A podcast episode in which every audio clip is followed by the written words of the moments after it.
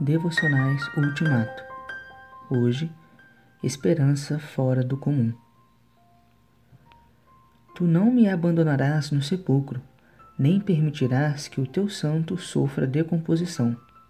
Salmos 16, 10. Logo após a morte, começa o processo de decomposição do corpo, também chamado de corrupção ou putrefação é a decomposição das matérias orgânicas pela ação das enzimas microbianas.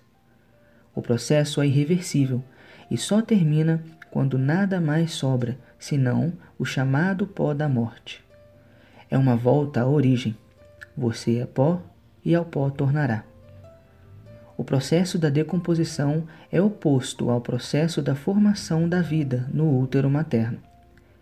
Enquanto este não gasta mais de nove meses, aquele não tem duração certa e, via de regra, dura muito mais tempo, exceto quando o corpo é cremado e transformado em cinzas, em outras circunstâncias não normais. A rudeza dessas lembranças, das quais ninguém pode fugir, põe no mais alto relevo a esperança do salmista. Por isso, porque sempre tenho o Senhor diante de mim, o meu coração se alegra e no íntimo exulto mesmo meu corpo repousará tranquilo, porque tu não me abandonarás no sepulcro, nem permitirás que o teu santo sofra decomposição. Salmos 16, 9 e 10.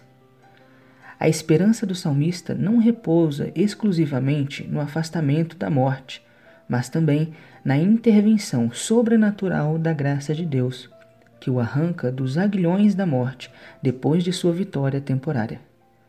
Tanto Pedro quanto Paulo aplicam essa palavra do salmista a Jesus, cujo corpo não foi retido pela morte.